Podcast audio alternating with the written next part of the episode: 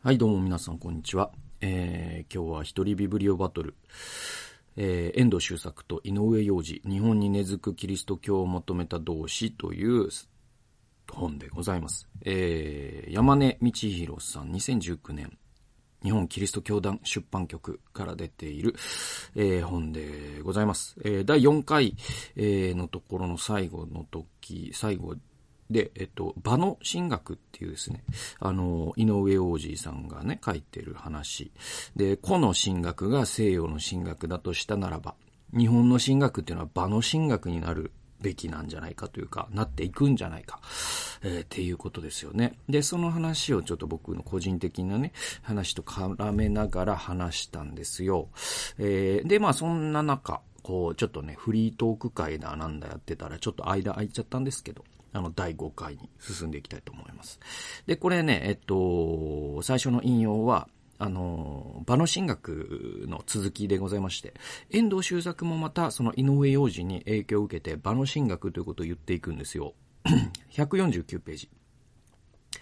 そして遠藤は1983年にには、えー、無意識と宗教の問題を中心に論じた宗教と文学の谷までの連載。これ、新潮、えー、10月から翌年11月ですね、えー、まで連載されたそうです。で、これをはじめ、さらに一般向けに自分の信仰を語った私にとって神とは、えー、これ公文社から出ている。えー、これを刊行すると。で、僕ね、この私にとって神とは、これはですね、僕多分6年前ぐらいに買って読んでるんですよね。で、結構この衝撃は大きかったんですよね。で、えっと、続きね。えー、そこで遠藤は神の存在は対象として見るのではなく、その働きによってそれを感じることが大切で、自分の人生を単独な自分のみの人生とは考えないで、父親、母親をはじめいろいろな人を合わせた総合体としての場の自分、あ場で自分が成立していると捉え、その私を存立させる場に神の働きを感じると述べている。もう一度読みますね。そこで遠藤は、神の存在は対象として見るのではなく、その働きによってそれを感じることが大切だと。で、ここすごい大事な部分です。で、これが、その、まあ、ニズベットの森、ね、気を見る西洋人、森を見る東洋人という本の中でも僕解説したんだけど、その西洋の要はもう西洋人、東洋人という DNA とか肌の色じゃなくて、これね、言語に内在するロジックなんだけど、その西洋の言葉で思考する、考えるということは、取りも直さず対象を、ね、あの、なんていうの、何かあるものを客体化して対象としないとものを考えれないっていう言語構造になってるんです。で、東洋の言語っていうのは、ニズベットも言ってるんだけど、あの、あるものを対象化しないんですよね。むしろ、あるものっていうのは、ある場とか働きとかダイナミズムの一部として何なのかという形でしかそれを定義できないという形になってるんですよ。で、これが言語体系の違い。だから、東洋人は森のことを語らないと木なんて語れないって思うんだけど、西洋人は逆に森から木を取り出さないと木について知ることができないって考えるっていうことなんです。で、ここで遠藤が神についてもそれが言えるんじゃないかって話なんですよ。西洋はその神を対象として語るわけ。神とは何の何なのか。全能であり、偏在であり、全知であり、みたいな、無ビーであり、みたいなね。あるじゃないですか。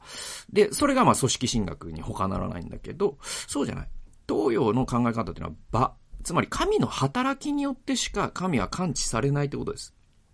で、これがまたハヤトロギアとオントロギアという話があって、これちょっとまた、ここでは深く立ち入りませんけれども、そういう話にも繋がってくると思うんですよ。で、え続きね。自分の人生を単独な自分のみの人生とは考えないで、父親、母親をはじめ、いろいろな人を合わせた総合体としての場で自分が成立していると捉え、その私を存立させる場に神の働きを感じると述べている。これも非常に重要なことで、あの、やっぱ西洋って本当にこう、個人というものを発明した文化でもある。で、それはどこまで遡るかというと、決定的なのはやっぱりデカルトなのね。で、えっと、まあ、デカルトのその我思う我ゆえに我我ありっていうコギトエルスムっていう、まあ、ラテン語で言うとね。まあ、それがすごく有名なんだけど、あのね、その、あれが、実は、その、西洋近代的個人って言うんだけど、それを発明したのがデカルトだと言われている。まあ、もちろんそのデカルトだけじゃないんですよ。その西洋哲学の大きな流れの中で決定的だったのがあの、方法除雪という本だったということなんだけど、まあ近代の祖と言われてて、その西洋近代的個人という単位の発明が、えっと、近代というものを生んでいくんですよ。それは、えっと、個人というものを確立したことによって法体系とかってことが出てくる。で、立憲主義とか今につながる動きが法律の世界では出てきます。で、経済主体っていう形で経済学が出てきます。アダム・スミスとかも出てきます。えー、でいて、まあもう進学の世界だったらやっぱりその個人の救済ですね。ビリー・グラハムのね、僕プレミアム会でも語りましたけど、そういう考え方にもつながっていきます。はい。えー、そして何と言ってもやっぱり科学なんですよね。物事を対象化できるようになってしまった子としての西洋近代的個人は、えっ、と、あらゆるものを科学の枠組みで分析できるようになってきます。で、それを、えっ、と、心理学の分野でしたのはフロイトであり、えー、ね、生物学の分野でしたのは、えっ、と、チャールズ・ダーウィンでありとか、えー、物理学だと、えーえー、アイザック・ニュートンでありとかっていうことになるわけですよ。はい。とにかくこの西洋近代的個人っていうのがもう西洋のもうマスターピースっていうか、基本単位になっていて。でも、実はその東洋って、あの、西洋近代的個人というふうには物事を考えてなくて、むしろ私という人間っていうのは、ね、周りと切り離された瞬間私ではなくなるって考えるんですよ。私っていうのは周りの人々の帰結だって考えるんですよ。だから、陣内俊っていうのがまずあって、それに親がいて、じゃないんですよ。親がまずいて、で、兄弟がいて、で、まあ僕がもし、まあ昔愛知県に住んでるとしたら、愛知県という自然があって、で、その一部として私があるっていう考えるんですよね。だから周りから自分を考えていくんですね。で、西洋の場合は自分から周りを考えていくんですね。この違いなんですよ。で、えっと、遠藤はやはり日本語話者としての私は、神対私という客体化された神ではなくて、大きな働きの中に神を感じるって言ってるんです。はい。続き読みましょうか。また、自分の人生を大きな海と考えるならば、その海の中で私は何かに支えられていたと私の人生を包んでくれるものが神だという感じがあって、そこに私にとっての精霊の働きがあると語っている。こうした遠藤の神や精霊の理解について、井上洋二の、あ、ごめんなさい、井上洋二神父のプニューマ、えまあ、風の神学って彼は呼んだらしいんだけど、まあ、風っていうのはギリシャ語でプニューマって言うんだけど、えー、これ、あの、精霊とも訳される、えー、言葉なんですよね。えー、で、えっ、と、え、井上神父のプニューマの神学、ないし場の神学と、え、深く通底するものである。と、小野寺公が指摘しているように、えー、これね、えー、井上神父の場の神学を学んだことの影響があることは確かであろう。はい。で、えっと、まあ、この、その、遠藤がここで言っている、私の人生が海であるとするならば、その海の中で私は明らかに何かに支えられていた。その何かが神だったんだ。だから、神をあえて客体化してそれを分析的に語る必要を多分、日本人の信仰者としての遠藤は感じなかったんですよ。ついぞ。そして、そのおそらく西洋の神学というものが、それを無理やり客体化すればするほど神が遠ざかっていくような感じがして、それへの違和感を遠藤周作は、まあ、深い川っていう小説であったり、沈黙っていう小説で書いていった。で、井上洋二神父は場の神学っていう形で、まあ、後にこう神学勉強会を主催したりとかして発信していったっていうことなんですよね。はい、え次行きましょうか。えー、153ページでございます。井上神父の文章は、こうした詩や童話に限らず、日本とイエスの顔に始まる宗教書として書かれた文章も文学性の豊かな点に特徴があると言える。この点について井上神父とも親交の深い作家の木崎里子は、この文章のあり方、つまり井上神父の文章のあり方ですね、は、えー、宗教書というより文学に近い。ここでは、あここで図らずも日本人には文学が宗教の代わりを果たしてきたという誰かの言葉を思い出すのだが、逆に言えば文学と思えるほどこなれた言葉になって初めて、その宗教が真に生きられたと言えるだろうと、井上神父の、えー、ナムの心に生きるっていう、まあ、これ多分文学なのかな？の書評、過去、ちくま、第384号で書評したと。で、指摘している。えー、もちろん、うん、井上神父が最初から文学性を目指したというよりも、遠藤が小説で心から浮き上がった神学など書けない。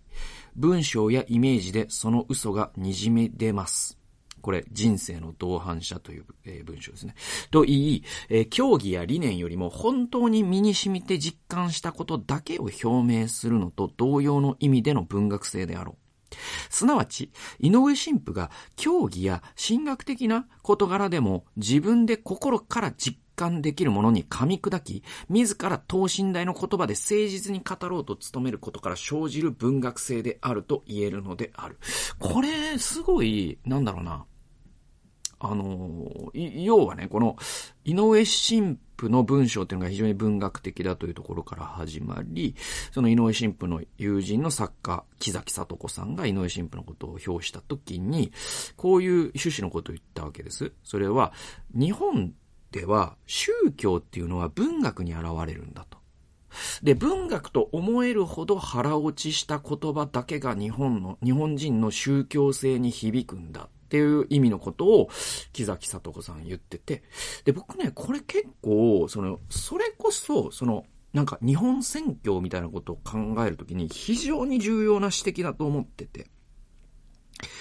で、おそらくさ、その日本伝道会議みたいなのとか、福音派はね、その6年に1回、なんかやってんだけど、そこにさ、なんか文学分野って、僕、多分、僕神戸行ったし、札幌も行ったけど、なかった。ったと思う。あったらごめんなさいね。ごめんなさいなんだけど、確かなかったと思うんだよ。でも、本当は、キリスト教が本当に宣教のことを考えようとすると、文学って、多分、スキップできないんだと思います。はい。もちろんそれもジャンルが違うとかあるよ。その、日本選挙区会議って、日本伝道会議か。まあそういうことじゃなくて、農村伝道どうするかとか、もうちょっと実務的なことなんでっていうのはもう、もうね、おっしゃる通りだと思う。え、だけど、なんか、その、もうちょっと深い位相で考えたときに、日本人の心に本当に染み込む形で、キリスト教をお届けしようとしたときに、割と大事なしか、なんていうの？あの、指摘だと思うのね。っていうのはね、あの、僕らって福音を伝えるときに、急に欧米人みたいに喋り始める問題って僕常にあると思ってて、未だにそれは解消されてないような気がするんです。で、それはまあいろんなね、宗派とか派閥によっていろんな言い方があるけど、なんか救いの3要素でしたっけ？なんかそういうことを言う人もいるし、まあね、あの、キャンパスクルーセイドの有名な、かの有名な 4つの法則というのがあるし、あれだから僕の師匠の神田先生がビル・ブライトに直接翻訳してくれって言われて訳したんですよ。はい。だから僕は無縁ではないんですよ。で、今4つの法則しかり。で、まあいろんなさ、福音定時のなんとかとかあるじゃないですか。でもなんかあれを急に日本人が話すと、急になんかその、まあ僕の言葉だと、なんかこう言葉がその、腹落ちしてないっていうか、要はまあ、あの、漫才師とか、落語家がネタを食うっていう言い方をするんですね。食べる。ね。で、そのネタが、ちゃんと自分の中に咀嚼されて腹落ちして初めて自分の言葉になるから、そのネタを食ってない人っていうのは、そのネタがセリフみたいになっちゃって、その自分から言葉になった瞬間、ポロポロ自分から剥がれていくみたいな言葉のあり方がネタ食ってないねって言うんだけど、なんかこう、日本人がその福音定時を始めた瞬間、ネタ食ってない状態になって、なんかこう言葉が自分、お前それは本当に自分で心から言ってるみたいな 感じになっちゃう感じってわかります？えっ、ー、と、まずですね、えー、人間はすべて罪人で、えー、神と断絶してるんですね。で、これ崖だとしましょうと。そこに橋を架けるんです、なんつって。で、なんか、なんかその、な、な、なんか急にそのマルチ商法和法になっちゃう感じとかが、すごく、やっぱ大きな問題だなと思ってて、そこはやっぱり日本伝道考える上ですごい大事、考え抜くべきだと僕は思ってるのね。で、ここで木崎聡子さんの指摘、つまり文学ぐらい腹落ちした言葉じゃないと日本人にやっぱ浸透していかないって言ってるんですよ。だなんていうのかな、その、まあその福音という食材があったとしてさ、なんかそれを提供するときに、なんか、急にオリーブオイルと塩でしか食べれないってなると、なんか、地中海料理っすかみたいになるんだけど、だからその福音という食材をなんか出汁で料理しないみたいな話だと僕は思うんです。で、それが文学だと思うんです。で、えっと、まあ、ここで、そのね、もっと大きなこと言うと、実は、あの、日本人が思ってるほど西洋の学問体系の中で文学と哲学、文学と神学って、はっきりした線って聞かれてないんですよ。つまり、えっと、神学者が文学を引用することもあれば、文学者が、彼は小説家であると同時に神学者だったというふうに、後に評価されることも多いんですよ。で、例えば、まあ、サルトルって小説書いた人だけど、あの人は哲学者とも見られてるんです。えー、あるいは、ドストエフスキーっていう人は小説家ですけれども、まあ、トルストイにも言えることだけど、あの人は小説家であると同時に、ロシアの、ロシア正教のその、精神性っていうか、神学っていうか、ロシアのキリスト教というものをあるいは近代のキリスト教というものを考える上で、ドストエフスキーって神学者の間でもマスターピースと見られてるんです。で、今の21世紀の西洋の神学者は結構遠藤周作を引用するんですよ。ね。で、だから結構シームレスに文学と神学って繋がってて、それで言うと、なんというか僕は、その日本人がちゃんとその自分の文学と言えるまでにキリスト教を腹落ちさせるっていうこと？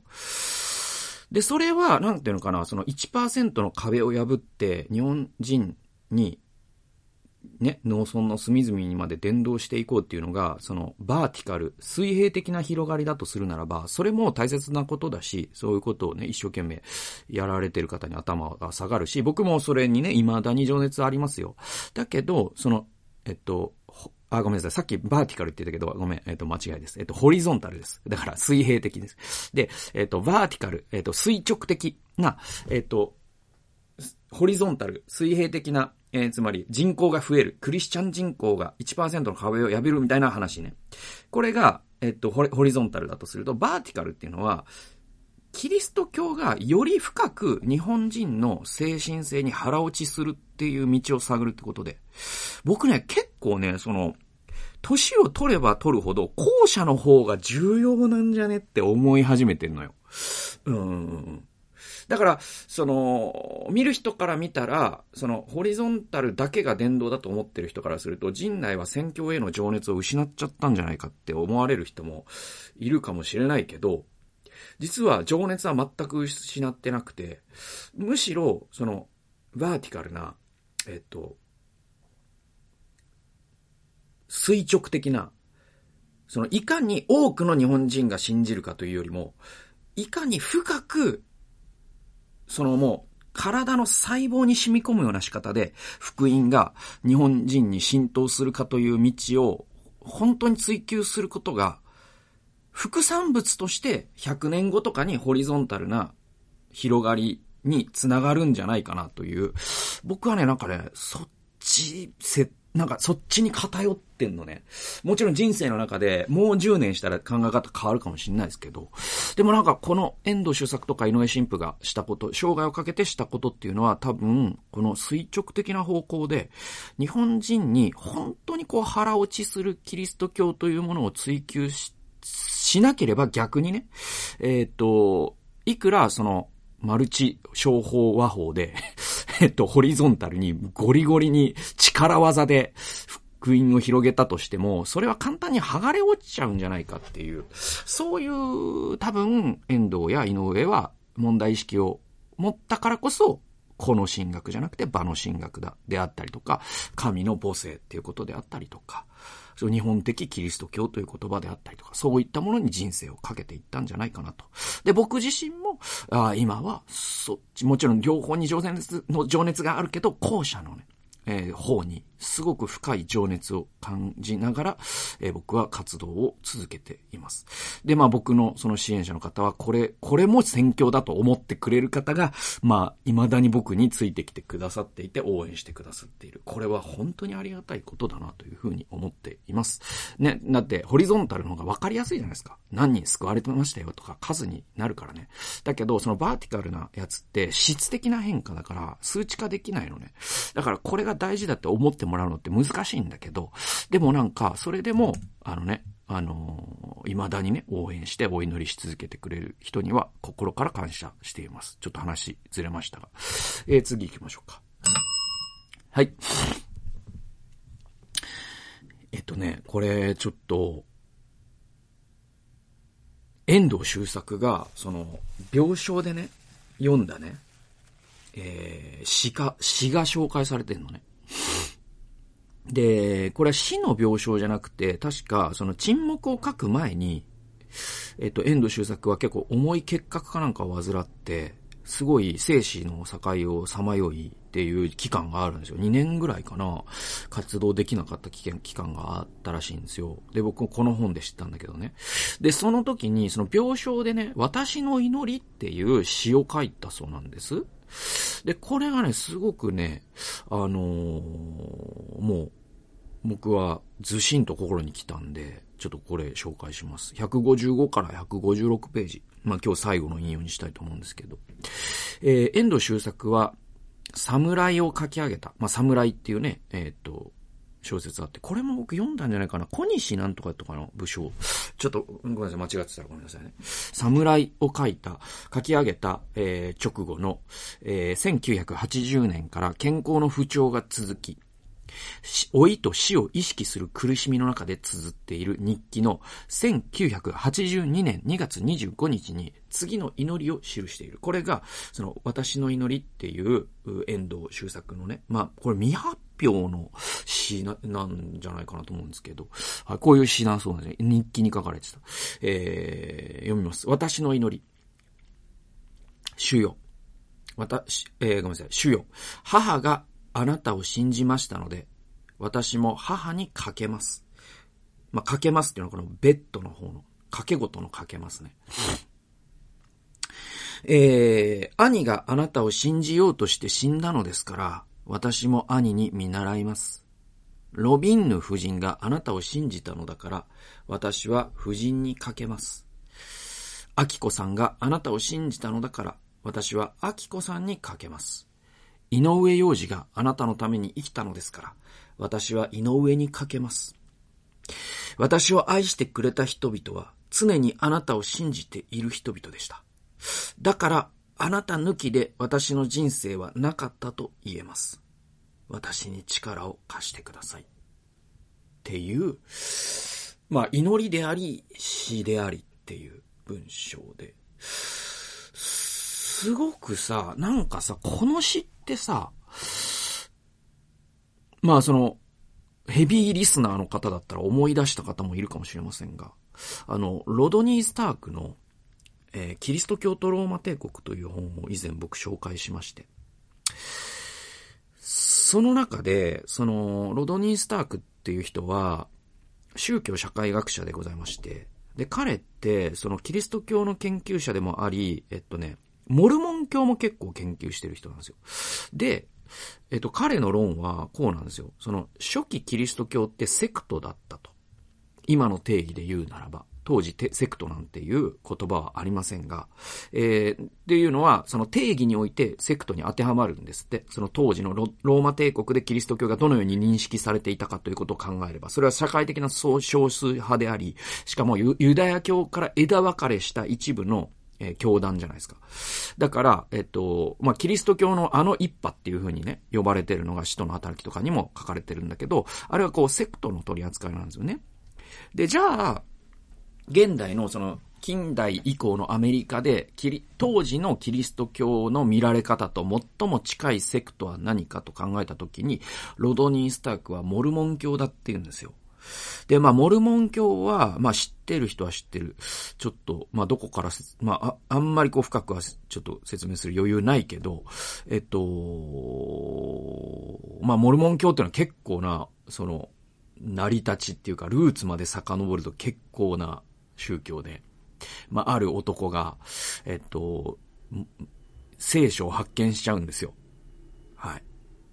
で、確かそのモルモン経典っていう聖書を発見するんですね。で、神の啓示に打たれるんですね。で、結局、モルモン教って何かっていうと、その、要はその、あの、えっとね、神はユダヤ人を祝福されたのであるが、えっと、実はそれは、あ、その預言者が後にアメリカ大陸に現れるのだという、えー、ことが、えっ、ー、と、事前に示唆されていて、そして私こそがそれなのだみたいになっていくんですよ。で、モルモン教っていうのは最初は結構エッジ聞いてたんですよ。っていうのは、まず、まず一夫多妻だったの。うん。で、その教祖は30人とかの妻がいたんじゃないかな。うん。で、やっぱり、その、当時、まだね、そのアメリカ建国からそんなに時間経ってないとはいえ、連邦政府は、そんな行いを許すわけにはいかないわけじゃないですか。で、だ、だから、その一夫多妻ということを主に理由にして、モルモン教という集団は、すごく、こう、せ、まあ、その、まさにセクト化して、えっと、共同生活を営むようになり、で、どんどんね、逃げていくんですよ。で、お前らここに住むなよみたいなことを言われて、要はその、行く州行く州で活動を禁止されていくんですね。で、彼らが行き着いた先がもう何もない砂漠。それがソルトレイクシティという今のユタ州の州都なんですよ。で、今だからユタ州ってモルモン教が世界で一番多い州じゃないですか。で、まあ、この100年とか、まあ、で、モルモン教ってすごく変わっ、一夫多妻は今は言ってないし、もうほぼキリスト教保守と、な、ちょっと見分けがつかないぐらい教派をかなり現代的にアップデートし続けたからこそ、ミッド・ロムニーでよかったっけ？あの、大統領候補にもなったりとかしたですよね。モルモン教の人がね。で、あとあれですよ。だから、あの、スティーブン・コビーっていう7つの習慣を書いた人、モルモン教徒ですよね。だからまあ、そういう形で今はその社会から、その、日本でいう旧統一教会みたいな見られ方というよりも、むしろ尊敬される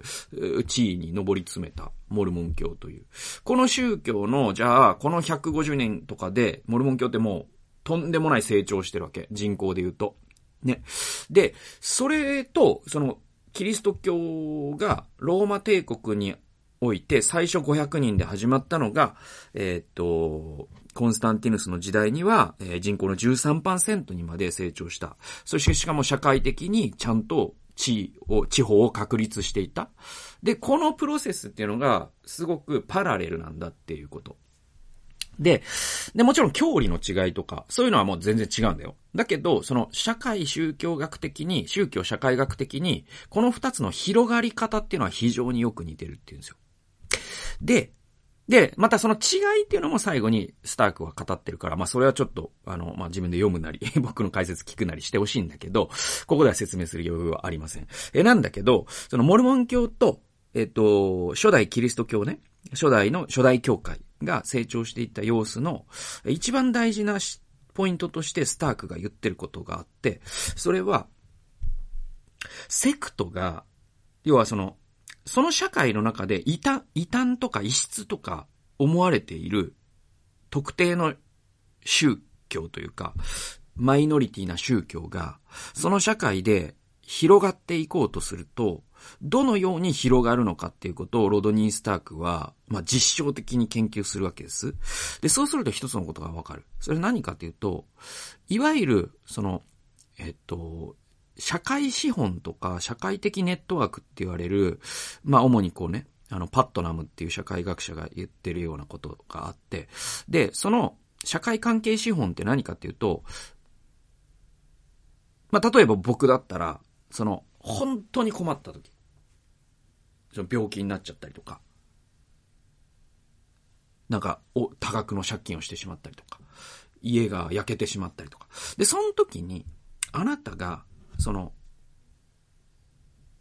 夜中にでも電話できる友達って誰と誰と誰ですかみたいなこと聞くんですよ。まあ、こ、この質問じゃないですよ。だけど、本質的にはこういうことを聞くんです。で、そうすると多くの人は、まず家族はもちろん入るじゃないですか。でも、え、家族以外の名前も出てくるんです。学生時代の親友とか、恩師とか。あるいはもう、し、ね、その、えー、幼馴染とか、今は違う場所に住んでるけど、とかね。で、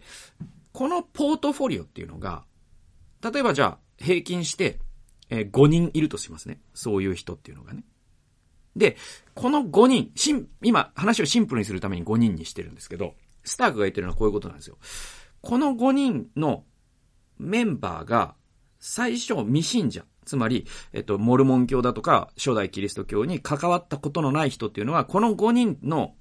メンバーが全員非キリスト教徒あるいは非モルモン教徒なんですよ。だけど、ある人がいつモルモン教徒あるいはキリスト教徒に回収するかっていうのは、この5人のうち、まず最初に1人がキリスト教徒になりますね。初代キリスト教徒だと。2人目がキリスト教徒になりますね。で、この3人目がキリスト教徒になった時、まあ、モルモンだったら3人、この5人のポートフォリオのうち、3人目までがモルモン教徒になった時、その人は回収するっていうんですよ。つまり、自分の社会資本、社会共通資本、社会的ネットワークのポートフォリオの50%を超す人が、あるセクトのメンバーになった時に、セクトじゃなかった人がセクトのメンバーになるって言ったんです。で、もう一度、遠藤周作の私の祈り読みますね。主よ、母があなたを信じましたので、私も母にかけます。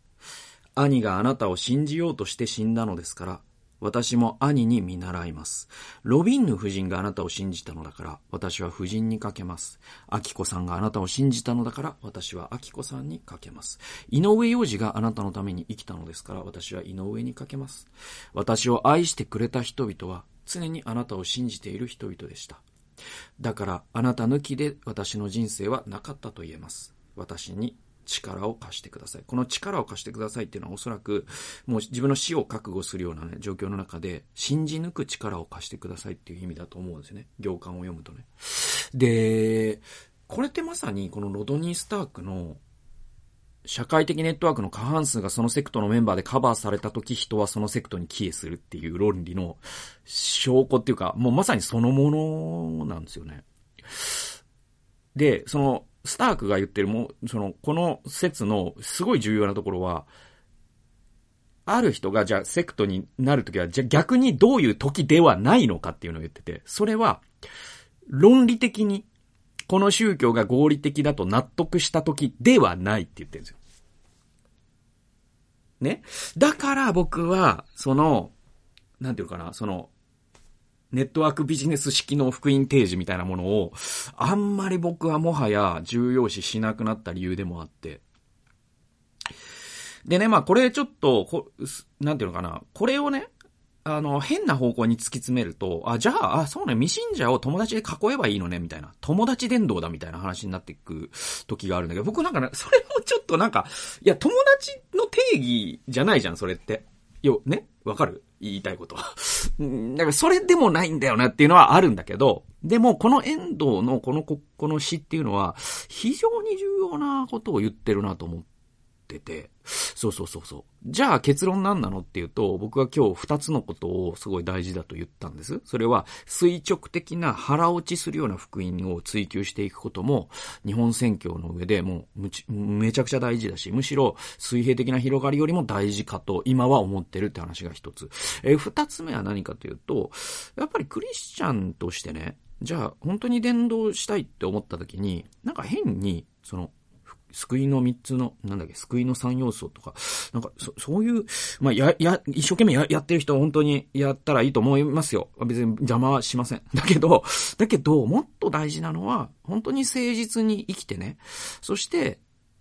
その周囲にクリスチャンであろうがクリスチャンじゃなかろうが困っている人間がいるならば助け。ね。